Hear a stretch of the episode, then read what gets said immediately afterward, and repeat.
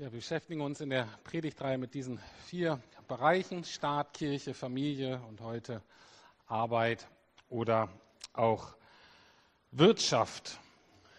Letztes Mal hatte ich ähm, darüber geredet, wie Gott sich die Arbeit eigentlich gedacht hat und das hörte sich sehr gut an. Heute gucke ich mir eher an, ja, was die Probleme sind, die wir in diesem Leben haben können und natürlich auch in dem Bereich ähm, Arbeit, ähm, was da die Probleme sind. Und nach Ostern möchte ich noch mal einmal aufzeigen, wie das Evangelium oder eben das Leben mit Jesus, auch unser Arbeitsleben, alles, was wir tun, wirklich verändern kann. Ist jetzt aber noch mal wichtig geworden aus dieser Anbetungszeit, dass wir das jetzt nicht so abschalten, sondern mitnehmen, gerade auch wenn ich so äh, schwierige Sachen angucke, vielleicht noch mal wirklich die Zusicherung an euch, Gott sieht wirklich jeden, jeden Einzelnen von uns, von euch, auch in eurem Alltag. Und ähm, Gott hat sich gerade gefreut über die ähm, Anbetung und den Ausdruck, was, wir, was er uns bedeutet. Aber da war auch gerade ein Eindruck, der, den ich weitergeben will, um zu sagen, dass aber Gott sich noch mehr über uns freut und dass die Liebe, die wir zurückgeben, natürlich noch kleiner ist im Vergleich zu dem, wie die Originalliebe ist, nämlich Gottes Liebe zu uns und dass er es wirklich gut macht, meint und auch gut macht in allen Herausforderungen. Bevor ich ähm, einsteige in die, äh, in die Thematik, mach mal weiter die, ähm, die PowerPoint und zwar noch mal weiter, ähm, habe ich einige ähm, Literaturempfehlungen noch ein weiter? Ja, genau. Also das Buch Wirtschaft äh, und ähm, ist natürlich sehr komplex und total faszinierend. Ist ja noch nicht mein Spezialgebiet, Arbeit und Wirtschaft. Äh, und ähm, aber es gibt Leute, die sich damit auskennen und ich möchte euch einfach ein paar Literaturempfehlungen geben, weil es sich lohnt, wirklich mal tiefer einzusteigen. Das eine Buch, das habe ich schon mal erwähnt, das Buch der Mitte werde ich auch noch mal draus zitieren. Das geht nicht nur um Wirtschaft, aber ist eben ein Inder, der unter Moslems und Hindus aufgewachsen ist im, äh, in Indien und der praktisch uns als westlicher Kirche sagt, seid ihr wahnsinnig, wenn ihr euer biblisches Erbe verschleudert, weil damit ähm, verliert ihr so vieles, was ihr als selbstverständlich erachtet, was es auf der Welt nicht gibt, noch nie gegeben hat. Und es lohnt sich daran festzuhalten. Dieses Buch kann ich euch nur empfehlen. Überblick in den unterschiedlichsten Bereichen, aber eben auch in all diesen vier Bereichen. Denn das nächste Buch ähm, ist sehr inspirierend, wenn es insgesamt um Arbeit geht, aber wie gesagt, egal wo, ob nun im Büro oder zu Hause oder in der Gemeinde. Es geht um das Thema Berufung. Ähm, das heißt, von Gott berufen, aber zu was? An ganz vielen Leuten in Kurzgeschichten aufgezeigt, wie Gott so reinkommt in dem Leben und was er verändern kann und wie Berufung praktisch aussieht. Also sehr inspirierend. Wenn man Englisch lesen kann, ist es vielleicht noch leichter zu bekommen von O. Guinness und es heißt The Call. Im Englischen noch besser zu lesen. Also ein wirklich empfehlenswertes Buch. Und dann das nächste, das ähm, natürlich klar, Tim Keller darf nicht fehlen, ein gutes Buch über Berufung ähm, eine neue Sicht der Arbeit. Auch da habe ich einiges draus genommen. In der Vorbereitung kann ich auch sehr empfehlen. Und schließlich die Ethik von Thomas Schirmacher muss man nicht ganz lesen. Ähm, nur der fünfte Band ist insofern sehr interessant, weil er eine Unmenge von Bibelstellen auflistet, um uns einfach mal ein Gefühl dafür zu geben, wie sehr Gott an sozialen und wirtschaftlichen Prozessen interessiert ist. Also Dutzende von Bibelstellen, die ganz praktisch Fragen regeln, die, wenn man in der Wirtschaft unterwegs ist, einfach ständig ähm, ähm, ja, bedenken muss. Wie Besitz, wie Eigentum, wie Gerechtigkeit und so weiter. Also ganz, ganz spannend. Ähm, kann ich euch alles ausleihen oder ähm, ihr kommt hierher und kopiert euch die entsprechenden Seiten. Oder ihr kauft es euch eben. Gut, soweit nur für euch, um das noch weiter ähm, selber zu vertiefen, weil es einfach wichtig ist. Kurze Wiederholung von gestern. Wie hat Gott sich Arbeit gedacht? Die Grundaussage war, Gott arbeitet selber Gott ist ein Gott, der arbeitet. Und zwar, er arbeitet qualitativ hochwertig und er hat uns einen Schöpfungsauftrag gegeben, es eben auch zu tun. Im zweiten Kapitel der Bibel lesen wir, Gott der Herr setzte den Menschen in den Garten von Eden. Er gab ihnen die Aufgabe, den Garten zu bearbeiten und zu schützen. Und ich übersetze jetzt mal so, oder auch zu bewirtschaften.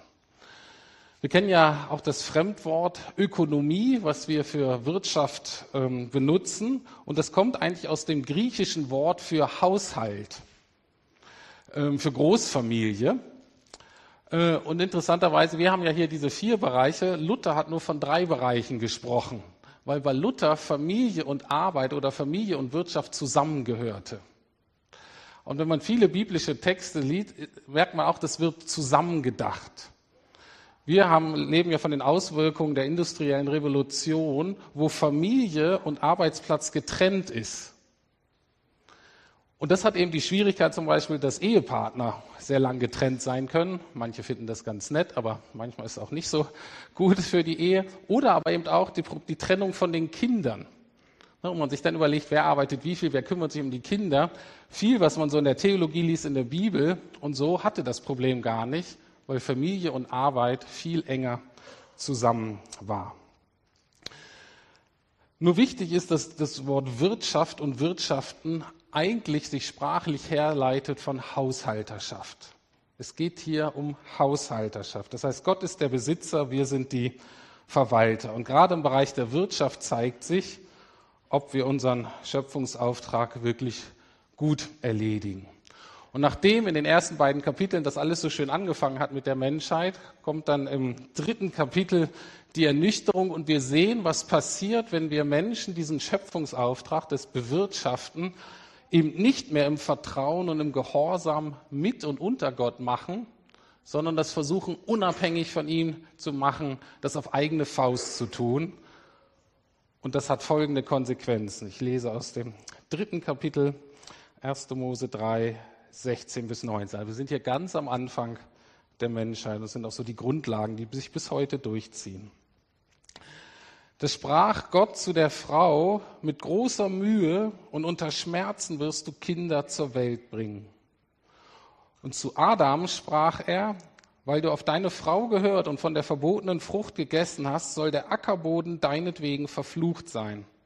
Dein ganzes Leben lang wirst du dich abmühen, um dich davon zu ernähren. Dornen und Disteln werden auf ihm wachsen, doch du musst dich vom Gewächs des Feldes ernähren. Dein ganzes Leben lang wirst du im Schweiße deines Angesichts arbeiten müssen, um dich zu ernähren, bis zu dem Tag, an dem du zum Erdboden zurückkehrst, von dem du genommen wurdest. Denn du bist aus Staub und wirst wieder zu Staub werden. Daraus möchte ich drei Punkte für heute, für die Predigt ableiten. Erstens die, das Problem der Fruchtlosigkeit unserer Arbeit oder dem Kampf, vom Kampf zu überleben. Zweitens das Problem der Wertlosigkeit unserer Arbeit oder vom Kampf, sich einen Namen machen zu müssen. Und drittens die Sinnlosigkeit der Arbeit vom Kampf, etwas Bleibendes zu schaffen. Fangen wir an mit der Fruchtlosigkeit der Arbeit. Steht hier ziemlich deutlich, mit großer Mühe und unter Schmerzen wirst du Kinder zur Welt bringen. Das ist die Frau. Ähm, dein ganzes Leben lang wirst du dich abmühen, um dich davon zu ernähren. Dornen und Disteln werden auf ihm wachsen. Das gilt dann für beide. Dein ganzes Leben lang wirst du im Schweiße deines Angesichts arbeiten müssen, um dich zu ernähren.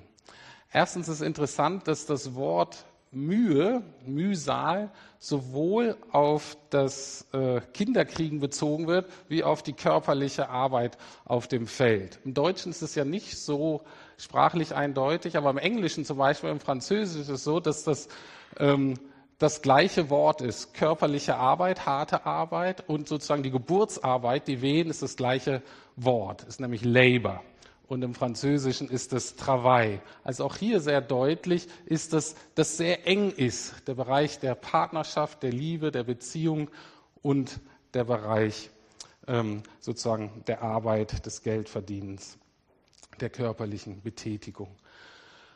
Und dieser Text zeigt uns, dass die Bibel fern davon ist, den Bereich sowohl der Familie und der Kindererziehung und der Ehe noch den Bereich der Arbeit zu idealisieren, sondern selbst wenn es, ähm, wenn man davon überzeugt ist, dass man am richtigen Platz ist, bedeutet das aber immer, dass es Phasen geben wird, mindestens Phasen, wo Frust und Enttäuschung und Schwierigkeiten ähm, wir damit konfrontiert sind. Alles andere entspricht nicht wirklich der Realität in dieser Welt. Aber jetzt ist es ganz wichtig, dass wir unterscheiden zwischen Arbeit auf der einen Seite und Mühsal auf der anderen Seite. Und wisst ihr, laut diesem Mann, und ich denke, das ist historisch wirklich, ähm, ähm, wirklich gut belegt, er stellt, äh, wisst ihr, wo die Technik im späten Mittelalter in Europa einen großen Sprung gemacht hat, wo die weiterentwickelt wurde? Was glaubt ihr? Wo sind viele Erfindungen entstanden, die letztlich die Grundlage des wirtschaftlichen Erfolges von Europa und Amerika gelegt haben? Was glaubt ihr? Nicht im Land, sondern in was für einer Form, Lebensform. Sehr richtig. Im Kloster. Im Kloster. Warum im Kloster? Zwei Punkte. Im Kloster herrschte erstmal Ressourcenknappheit. Die Sache ist die, wenn du von allem genug hast, Ressourcen genug hast, dann brauchst du im Grunde keine Technik, äh, weil das ist alles vorhanden oder du brauchst sehr wenig Technik. Jetzt war es aber so, im Kloster gab es gewisse billige Arbeitskräfte nicht, nämlich da gab es keine Frauen und keine Kinder. Und es war ein ziemliches Problem. Da waren dann nur Männer, gleichwertig auch noch Geistliche, aber die lebten zusammen und die hatten eigentlich einen relativ starken wirtschaftlichen Auftrag aus und die Mönche kamen auf die Idee, na, wir machten die ganze Arbeit hier. Und das hat ihnen zu Kreativität verholfen. Hinter Technik steht immer ein Ressourcenmangel, den man, wenn man ihn nicht mit körperlicher Arbeit mit Menschen ausgleichen kann, den muss man mit Erfindung ausgleichen. Das ist das eine. Aber was noch viel wichtiger war, ist, dass ähm, eine Theologie entwickelt wurde, die eben unterschieden hat zwischen Arbeit und Mühsal. In der christlichen Theologie ist es so, und das ist eben der Unterscheidung zu anderen Religionen oder Kulturen, ich habe es ja letztes Mal gezeigt, dass in vielen Kulturen Arbeit eigentlich schon was Schlechtes ist, was minderwertig ist. Dass wer hoch ist, zum Beispiel ein Gott oder ein Fürst oder so, der hält sich von Arbeit fern. Die christliche Überzeugung war, Arbeit ist was Gutes. Arbeit gehört zur Schöpfung und Arbeit soll gefördert werden. Aber was schlecht ist, was entstanden ist durch die Rebellion des Menschen gegen Gott, ist die Mühsal, ist die Plackerei, ist dieses Schuften von Menschen, die sich zugrunde schuften und gerade so über die Runden kommen. Das soll verhindert und das soll minimiert werden. Und dann, und das zeigt er hier wieder auf, was im Christentum eben auch ganz entscheidend zur Entwicklung der Technik beigetragen hat, ist, dass vor Gott alle Menschen gleich sind. Alle Menschen haben gleiche Würde. Das heißt, niemand darf ausgebeutet werden. Allen Menschen muss man helfen und muss ihnen versuchen, sie von der Mühsal des Lebens zu befreien. Das sagt der Inder, das ist total revolutionär. In Indien gibt es ja so eine ganze Klasse, heißt die Dalit, ne, die außerhalb des Kastensystems sind. Die sind eben dafür da, um die Drecksarbeit zu machen um die miesen Arbeit zu machen. Aus indischer Sicht kann man die einfach ausbeuten und zu Tode arbeiten lassen. Das ist überhaupt kein Problem. In anderen Kulturen sind es die Sklaven oder auch die Frauen und Kinder, die einfach minderwertiger sind und wenn die draufgehen, dann ist es halt so und dann nimmt man sich halt was Neues. Das ist eben in christlicher Sicht nicht möglich gewesen und das war eben dann das Problem, dass wir sagen, na, wenn wir die nicht ausbeuten und wenn wir den allen helfen müssen, dann müssen wir uns irgendwas überlegen, das die Arbeit erleichtert. Und das hat dazu geführt, dass es Erfindung nach Erfindung nach Erfindung gab, natürlich erstmal im Ackerbau und so weiter. Und das hat dazu geführt, dass der christliche oder der immer mehr christlich werdende Europa und dann der Westen an den islamischen und chinesischen Kultur vorbeigezogen sind, die bis dahin eigentlich weiterentwickelt waren. Die aber keine Theologie, die keinen Rahmen hatten, um die Gesellschaft dann da weiter zu bringen. Also, Technik ist notwendig, um die Mühsal ähm, des menschlichen Lebens ähm, zu verringern. Natürlich gibt es auch eine Faszination von Technik und diese Faszination von Machbarkeit, dass es praktisch Fortschritt um des Fortschrittes willen gibt. Und dass sich in den letzten äh, Generationen sich leider auch die Technik eigentlich entfernt hat davon, dass es den Menschen wirklich besser geht und dass es nur noch darum geht, die Technik im Dienste von Gewinnen von Unternehmungen und Aktionären zu stellen. Und dann entsteht auch da eine durchaus schwierige Entwicklung. Aber prinzipiell ist Technik notwendig, um Gottes Schöpfungsauftrag zu erfüllen, um der Fruchtlosigkeit entgegenzuwirken. Also, der erste Punkt, der vom Kampf zu überleben, die ganz reale Schwierigkeit im menschlichen Leben unter dem Fluch zu arbeiten und gleichzeitig der Auftrag, das zu erleichtern und zu verbessern. Zweiter Punkt, die Wertlosigkeit der Arbeit oder vom Kampf, sich einen Namen machen zu müssen. Im elften Kapitel, also sind immer noch am Anfang, wo sich gerade mehr Menschen gab und wo sich dann so eine Zivilisation und so eine Kultur angefangen hat zu entwickeln, lesen wir im Vers 4. Und die Menschen sprachen auf, wir wollen uns eine Stadt und einen Turm bauen und seine Spitze bis an den Himmel. Ist ja völlig in Ordnung. Städte sind wichtig, Türme sind auch was Feines, bis dahin gar kein Problem. Und dann, so wollen wir uns einen Namen machen, damit wir uns nicht über die ganze Fläche der Erde zerstreuen. Oder eine andere Bibelübersetzung nennt das, wir wollen uns ein Symbol unserer Erhabenheit machen. Das erinnert so ein bisschen an die Städte. Man hat ja das Gefühl, dass so weltweit alle großen Städte so damit konkurrieren, wer jetzt das höchste Gebäude hat. Ne? Das ähm, ist also sehr aktuell. Ähm, und natürlich gibt es Jobs, in denen es irgendwie wichtig ist, dass du dir einen Namen machst. Zum Beispiel, wenn du eine Uni Karriere machen willst, musst du einfach publizieren. Ne? Und auf dem Artikel steht natürlich irgendwie dein Name und dann musst du gekannt werden. Aber die Frage ist wirklich, was treibt uns bei der Arbeit? Willst du dir einen Namen machen? Deiner Firma zum Beispiel, in deinem Fachgebiet? Und dann die Frage, wozu? Weil die Gefahr ist, dass wir ähm, versuchen, durch unsere eigenen Leistungen, durch unsere Arbeit Macht und Ruhm und Autonomie zu erlangen. Hinter diesem Streben, sich einen Namen zu machen, steckt aber eine große Angst und eigentlich auch eine tragische Unsicherheit. Warum? Weil wer sich einen Namen machen muss, was heißt das? Der hat noch gar keinen. Und wenn man mal drüber nachdenkt, ist das was sehr, sehr Trauriges weil eigentlich sollte jeder Mensch einen Namen haben. Der Name steht ja für Wert, der Name steht für Identität. Und eigentlich hat sich Gott das so gesagt, dass wir uns das nicht erarbeiten müssen, sondern das wird uns zugesprochen. Zuerst von unseren Eltern, die nicht erst gucken, na jetzt leiste mal ein bisschen, bring mal die richtigen Zensuren nach Hause und verhalte dich immer artig und dann hast du Namen, dann gehörst du zu uns, dann hast du Wert. Nein, es wird gleich von Anfang an wird ein Name zugesprochen. Was dahinter steht, ist, was letztlich auch Gott uns zuspricht als unser Vater. Du bist mein geliebtes Kind. Du bist mir unendlich wertvoll, weil du zu mir gehörst und dafür musst du nichts leisten. Wenn das aber nicht geschieht, dann sind wir in der Not, dann müssen wir unseren Wert und unsere Identität selber erarbeiten. Man spricht heute von konstruieren. Manche in unserer Gesellschaft finden das unheimlich spannend äh, und kreativ, aber eigentlich ist es total anstrengend und führt ganz oft zu einem Grundgefühl, es reicht nicht. Ich habe es wieder nicht geschafft. Ich bin nie gut genug.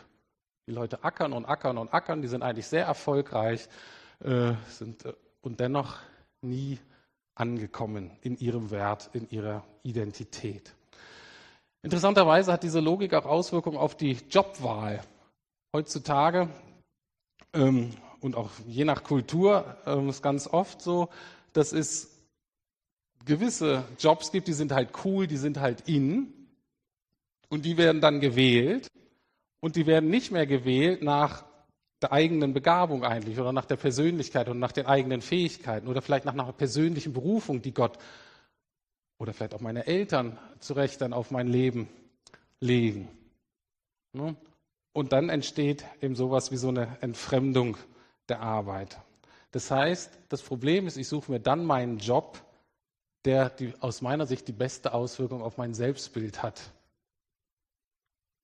Der Job als Mittel zur Identitätsfindung. Ne, das kann man einen, Job, der einen gewissen Cool-Faktor hat oder der Status bringt oder auch ähm, im sozialen Bereich, dass ich sozusagen moralisch mich höher empfinden kann als die blöden Wirtschafter, denen es nur um Geld geht. Ne? Das ist auch eine Art von Identitätsfindung. Es gibt so viele Leute im sozialen Bereich, die mögen Menschen nicht. Und du denkst, was macht ihr hier eigentlich? Aber die fühlen sich halt besser.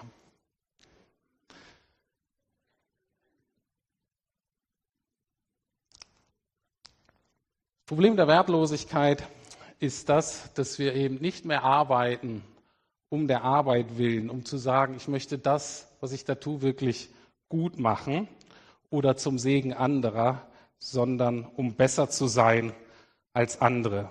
Arbeit als Konkurrenzkampf. Und ich denke, das ist was, was wir natürlich jetzt in dieser Zeit weltweit sehr stark sehen. C.S. Lewis, ein sehr bekannter christlicher Schriftsteller aus dem 20. Jahrhundert, nannte es einmal folgendermaßen und als folgendermaßen beschrieben. Der Stolz lebt wesensmäßig von der Konkurrenz mit den anderen. Der Hochmut freut sich nicht an dem, was er hat, sondern daran, dass er mehr hat als ein anderer. Wir sagen, die Menschen seien stolz auf ihren Reichtum, ihre Klugheit und ihre Schönheit. Aber das ist nicht richtig. Sie sind stolz, weil sie reicher oder klüger oder schöner sind als andere. Und das ist leider zum Motor ähm, vieler Teile unserer Gesellschaft geworden. Und es passiert was und ist schon passiert, dass wir etwas verlieren, was unsere Arbeitswelt eigentlich charakterisiert hat durch ihre christlichen Wurzeln und die uns eigentlich auch unsere Arbeitswelt charakterisieren sollte von der Bibel her, nämlich Demut. Demut. Und das verlieren wir. Vor kurzem einen Film gesehen, der äh, The Wolf of Wall Street. Ähm, ich weiß nicht, ob ihr den kennt, den kann ich nicht empfehlen als Pastor, weil der ist ab 16 und der ist teilweise ein bisschen krass.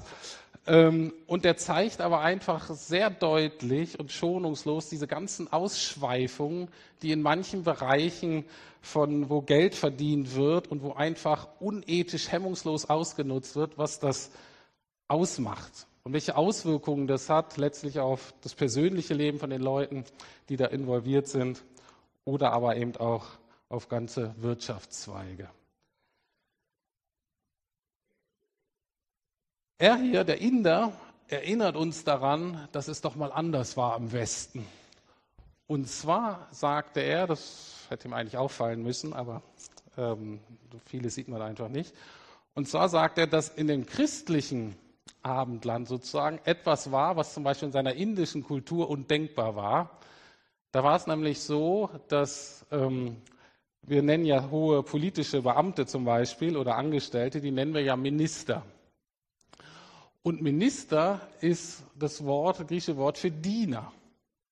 Okay, der Premierminister, das hört sich ja so toll an, Premierminister, ist aber eigentlich vom Wortlaut, von der Entwicklung, ist der erste Diener.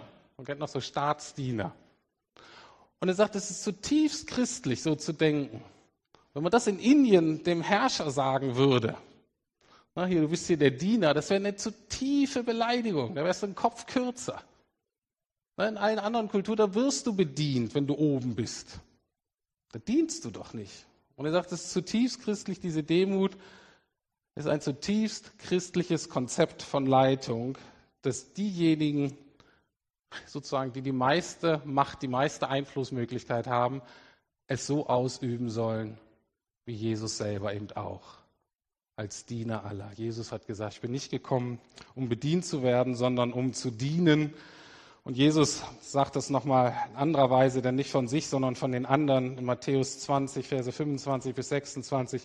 Ihr wisst, wie die Machthaber der Welt ihre Völker unterdrücken. Wer die Macht hat, nutzt sie rücksichtslos aus. Aber so darf es nicht bei euch sein. Wer groß sein will, andere Übersetzung. Das heißt, wer euch anführen will, der soll den anderen dienen. Natürlich, soll das hier in dieser Gemeinde so sein. Das ist unser Leitungsverständnis. Davon sind wir überzeugt. Das versuchen wir umzusetzen. Aber das gilt eben nicht nur für Pastoren. Das gilt eben auch für die Staatsdiener. Aber das soll eben auch gelten in der Familie. Das soll gelten für Schulleiter. Und das soll eben auch gelten für CEOs oder Abteilungsleiter in der Wirtschaft. Das ist eigentlich das, wie Gott sich das vorgestellt hat und wie Wirtschaft sich dann auch gesund entwickeln kann.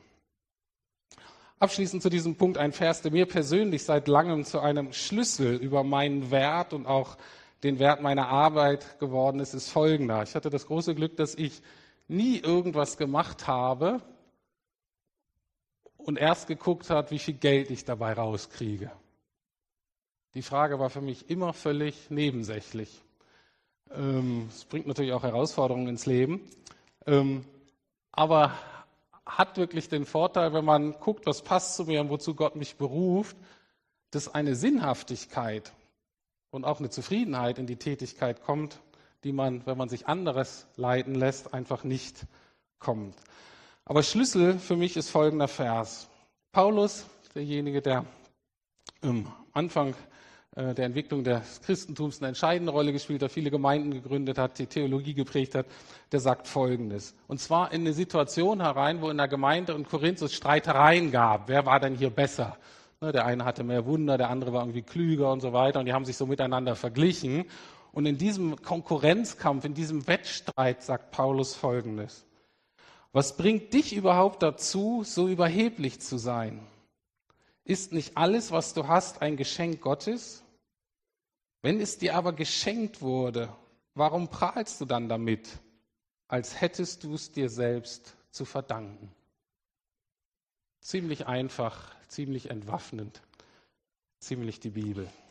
Also, diese Grundhaltung, worauf kann ich hier stolz sagen, wenn das meiste, was ich hier eigentlich habe und in die Waagschale wäre, erstmal mir von Gott vorher geschenkt wurde auf die Wertlosigkeit bezogen, ich muss mir keinen Namen machen, weil ich habe schon einen Namen von Gott.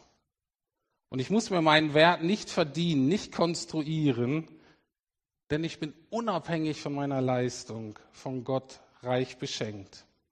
Und deswegen kann ich dankbar davon abgeben. Sei es meine Zeit, sei es meine Energie, sei es mein Geld, sei es meine Arbeitsleistung, intellektuell, körperlich, beziehungsmäßig wie auch immer. Und reich beschenkt. Und wir dürfen abgeben. Und ihm sei dann am Ende die Ehre. Und das führt mich zum dritten Punkt, zum, zur Gefahr der Sinnlosigkeit unserer Arbeit oder den Kampf, ähm, etwas Bleibendes zu schaffen. Erstmal hatte ich ja schon gesagt, geht der Sinn der Arbeit verloren, wenn es einem nicht mehr um die Tätigkeit an sich geht. Also zum Beispiel, wenn Ärzte nicht Ärzte werden, um das äh, Leid der Menschen zu lindern oder nicht äh, Juristen Mandate annehmen, um irgendwie Gerechtigkeit herzustellen, sondern vielleicht um irgendwie Status zu bekommen oder Anerkennung oder dass man Lehrer oder Lehrerin wird, weil man denkt, oh, das ist ein schöner, sicherer Job. Aber wenn man keine Kinder mag und auch keine Bildung, dann ist das einfach blöd. Ne? Und ähm, dann ist das sehr schnell, obwohl man gut versorgt ist und man sicher ist, ist die Gefahr einfach groß, dass das, was man tut, sinnlos ist. Es gibt ein Buch, das sich in der Bibel, das sich mit diesem ganzen Thema Sinnlosigkeit ähm, des Lebens beschäftigt und das heißt Prediger. Ich nenne es auch Kohelet, wenn man so klug daherkommen will, aber sonst äh, steht in den meisten Prediger, äh, Bibeln Prediger. Ähm, und das ist ein Buch im Alten Testament, lohnt sich wirklich mal zu lesen. Und zwar geht es um den Autor und der versucht eben ein sinnvolles Leben äh, zu leben, Erfüllung hier in dieser gefallenen Schöpfung irgendwie zu finden und versucht es halt auf unter, unterschiedlichen Wegen. Und zuerst denkt er mal den Sinn durch Lernen und Sammeln von Weisheit und Kenntnis und Wissen äh, äh, zu finden und merkt dann, das bringt eigentlich nichts. Dann sagt er, na, das ist ja ein bisschen anstrengend und langweilig. Wie wäre es denn mit Sex, Drugs, Rock'n'Roll, also Luxus und Vergnügung? Das macht er dann einige Jahre. Der hat auch die Mittel dazu, dass er das so richtig ausleben kann ähm, und merkt auch, das ist eigentlich auch sinnlos. Und schließlich versucht er es mit der Arbeit, mit der eigenen Leistung, mit der Anstrengung, sich was aufzubauen und kommt dann aber leider zu dem gleichen Ergebnis. Prediger 2, Vers 18 bis 19 lesen wir, ich hasste meine Anstrengung, die ich unternommen hatte, um etwas zu erreichen. Ich muss ja doch alles meinem Nachfolger hinterlassen. Und wer weiß, ob dieser weise oder töricht sein wird. Und dennoch wird ihm alles gehören, was ich durch Klugheit und harte Arbeit erworben habe. Das ist so sinnlos. Was aber an diesem Text deutlich wird, ist, was Menschen aber nicht so ganz klar ist, dass hinter vielen unseren Leistungen, unseren großen Anstrengungen eigentlich eine Sehnsucht nach Unsterblichkeit steht. Der Wunsch, etwas Bleibendes zu hinterlassen, Bücher zu schreiben, die dann auch noch in Generationen danach gelesen werden. Äh, die Älteren von euch kennen, erinnern euch vielleicht noch an den Film Amadeus wo, was historisch nicht ganz richtig ist, aber wo ein sehr guter italienischer Komponist, der Salieri, so im Konkurrenzkampf mit diesem Wunderkind äh, Amadeus, Wolfgang Amadeus Mozart tritt und letztlich an ihm verzweifelt, weil er merkt, dass dieser äh, Knirps einfach so viel genialer ist. Ähm, und in dem Film gibt es folgendes Zitat von diesem Salieri. Ähm, und ich denke, das zeigt gut dieses Streben nach äh, Unsterblichkeit. Ups, falsche Buch.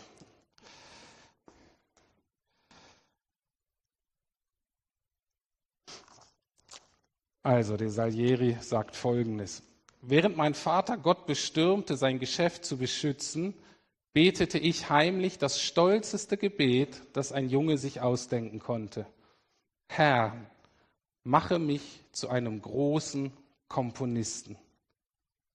Lass mich deine Herrlichkeit durch Musik feiern. Und jetzt kommt, und lass mich selber gefeiert sein. Lieber Gott, mache mich in aller Welt berühmt, mache mich unsterblich. Mache, dass dann, wenn ich tot bin, die Menschen für immer meinen Namen voller Liebe für das aussprechen, was ich geschrieben habe. Und das treibt ganz viele Menschen an. Sie würden es bloß nicht zugeben. Tim Keller erwähnt hier einen anderen Musiker, der ganz anders mit seiner Begabung, mit seinen Talenten umgeht. Und zwar John Coltrane, ein sehr begnadeter Jazz-Saxophonist aus dem 20. Jahrhundert, ähm, der, wenn man diese Musik mag, die Leute einfach ähm, absolut fasziniert hat. Und, ähm, und der hat ein Lied geschrieben oder ein ganzes Stück, das hieß A Love Supreme. Da ging es so um letztlich äh, Gottes Liebe. Und bei der Platte gab es so ein Beiheft dabei und, ähm, und da schreibt dieser Musiker Folgendes. Im Jahr 1957 durfte ich, durfte ich durch die Gnade Gottes ein inneres Erwachen erleben, das mich in ein reicheres, volleres, produktiveres Leben führte. Damals bat ich Gott dankbar und demütig, mir das Vorrecht und das Können zu geben, andere Menschen durch meine Musik glücklich zu machen. Und ich finde, er hat es mir in seiner Gnade geschenkt. Ihm allein die Ehre. Dann schreibt er weiter, dieses Plattenalbum ist eine bescheidene Opfergabe, ein Versuch, durch unsere Arbeit genauso Danke Gott zu sagen wie mit unserem Herzen und unserer Zunge. Möge er den Menschen zu jedem guten Werk seine Hilfe und Kraft geben. Die zutiefst biblische Haltung seiner eigenen Arbeit gegenüber. Und dann wird noch was von diesem gleichen Musiker berichtet, was ich sehr faszinierend fand. Und zwar wird Folgendes berichtet von ihm. Eines Abends als er nach einer außergewöhnlich brillanten Darbietung eben dieses Musikstück, dieser Sweet A Love Supreme, eine 32-minütige Feier Gottes, von der Bühne heruntertrat, hörten die Zuhörer, wie er sagte, Nunc dimittis. Nunc dimittis. Das hingegen sind die Anfangsworte des Lobgesanges des greisen Simeon im Evangelium, in Lukas 2, 29, nachdem dieser alte Mann sein Leben lang darauf gewartet hat, dass Jesus kommt und er ihn dann sehen durfte. Also, nachdem dieser den neugeborenen verheißenen Messias gesehen hatte. Und das heißt übersetzt, Herr, nun lässt du deinen Diener in Frieden fahren. Dieser Musiker John Coltrane hatte eben Gottes Kraft erfahren und Gottes Wohlgefallen gespürt. Coltrane hatte aufgehört, Musik für sich selber zu machen. Er machte sie um ihrer selbst willen, also um der Musik selbst willen, für die Zuhörer und für Gott. Wenn wir das jetzt vergleichen mit dem, was wir im Alten Testament bei dem Prediger gelesen haben, dann fällt Folgendes aus. Der Prediger hatte Angst, dass das, was er erwirtschaftet hat, dass das keinen bleibenden Bestand hat, weil es irgendwie in die falschen Hände gelangen könnte. Entweder vielleicht in den Sohn oder Erben, der das einfach nicht auf die Reihe kriegt, oder ein Staat und Bürokratie, der ihm das wegnimmt, oder eine Revolution, die ihm das wegnimmt, oder ein Krieg oder wie auch immer. Und das fand er so sinnlos. Die Bibel lädt uns aber ein, genauso zu handeln wie dieser John Coltrane unser Schaffen nämlich in Gottes Hände zu legen zu seiner Ehre. Da ist es gut aufgehoben. Und Gott selber darf entscheiden, was von dem, was wir irgendwie angefangen haben, weiterleben sollen, sei es bei der Kindererziehung oder am Job, wo auch immer in der Gemeinde, und was nicht. Wenn wir diese Haltung haben, dann gibt das unserer Arbeit Sinn und Bedeutung und unserem Herzen Frieden. Mit dieser Ermutigung möchte ich auch schließen. Ähm, wieder, letzte Wort hat der Apostel Paulus in einem Kapitel, wo er versucht darzulegen, wie die Beziehung in unserem jetzigen Leben und das, was wir in diesem Leben tun, in welcher Beziehung das steht zu dem nächsten Leben. Zu dem Leben, was manche so den, den Himmel nennen oder die Ewigkeit, ein erneuertes perfektes Leben ohne Leid hier auf dieser erneuerten Erde. Und er sagt Folgendes. Haltet daher unbeirrt am Glauben fest, meine lieben Geschwister, und lasst euch durch nichts vom richtigen Weg abbringen. Setzt euch unaufhörlich und mit ganzer Kraft für die Sache des Herrn ein. Ihr wisst ja, dass das, was ihr für den Herrn tut, nicht vergeblich ist. Paulus erinnert uns daran, dass unsere Hoffnung sicher ist und dass die Begründung ist, weil Gott das gute Werk, was wir hier, wie klein auch immer und wie bruchstückhaft auch immer, dass er das Gute nehmen wird und dass er das auch perfekt vollenden wird. Das Hier und Jetzt ist deswegen sinnvoll, weil es uns auf das nächste Leben vorbereiten soll, weil es sozusagen Angeld auf das nächste Leben ist. Und deswegen lohnt es sich, sich anzustrengen und gute Arbeit zu abzuliefern. Und wie gesagt, egal in welchem Bereich, Familie, Job, Gemeinde, ist völlig vollkommen egal, Gesellschaft. Ähm, aber es lohnt sich, gute Arbeit abzuliefern, weil auch im nächsten Leben werden wir gute, perfekte Arbeit abliefern. Und wie gesagt, wenn wir treu sind im Kleinen, dann kann er uns auch nach und nach mehr anvertrauen.